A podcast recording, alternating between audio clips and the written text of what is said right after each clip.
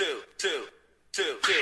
Oi, pessoal. Aqui quem está falando é o Hiro. Você está ouvindo o podcast Garagem Mão na Roda. O assunto de hoje é condicionador de metais. Por que a gente não falou na parte de aditivo de combustíveis? Para não gerar confusão e porque muitos de vocês não gostam de um podcast extenso. Sobre os condicionadores de metais, tem muita polêmica, muito mito, muito meme e pouco conhecimento, tanto de quem usa quanto de quem reprova o uso. Para não citar nenhum nome de condicionador de metais ou marca, a gente vai falar alguns detalhes aí que muitas empresas usam. Por exemplo, colocar um laudo da Marinha Americana comprovando a eficiência do produto. Só que o que eles não falam é que esse produto no país de origem dele é usado como condicionador de armas de fogo. Outros condicionadores de metais usam nomes de peso como de Ingo Hoffman ou de Ed China ou Ed China, ou mesmo aqui no Brasil de influenciadores via YouTube ou outras redes sociais para divulgação e campanha de marketing desses produtos. E tudo isso é normal. Você precisa divulgar um produto, mostrar a eficiência dele e colocar nomes de peso para que o produto alavanque. E é claro, a maioria dessas pessoas que emprestam seu nome ou colocam sua imagem para divulgar o produto tem por trás toda uma reputação que dá mais crédito ainda a esses produtos. Esse produto funciona de fato? Sim, pelo que ele fala, ele reduz comprovadamente o atrito no motor. Ele é necessário? Não é necessário. O produto funciona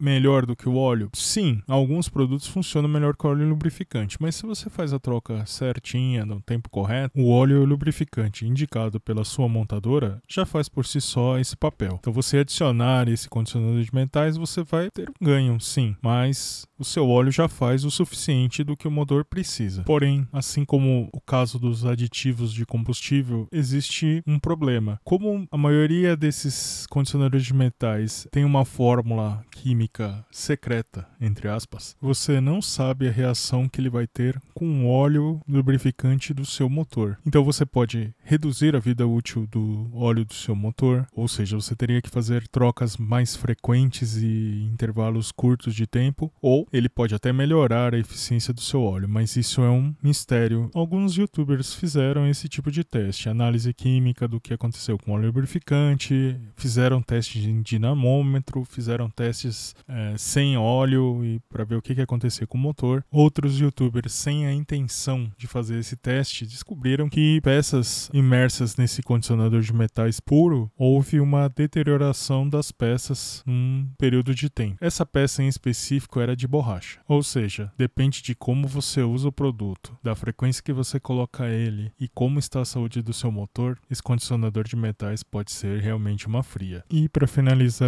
o grande benefício de usar um condicionador de metais é você reduzir atrito, ou seja, o desgaste do seu motor vai ser menor e numa situação de emergência onde você deu uma pancada no cárter e vaze todo o seu óleo, esse motor ainda pode resistir por algum tempo só com a proteção de condicionamento de metais. Pessoal, esse foi o bate-papo de hoje. Espero que essa dica tenha ajudado você. Muito obrigado e até sexta que vem. Até mais. Tchau, tchau.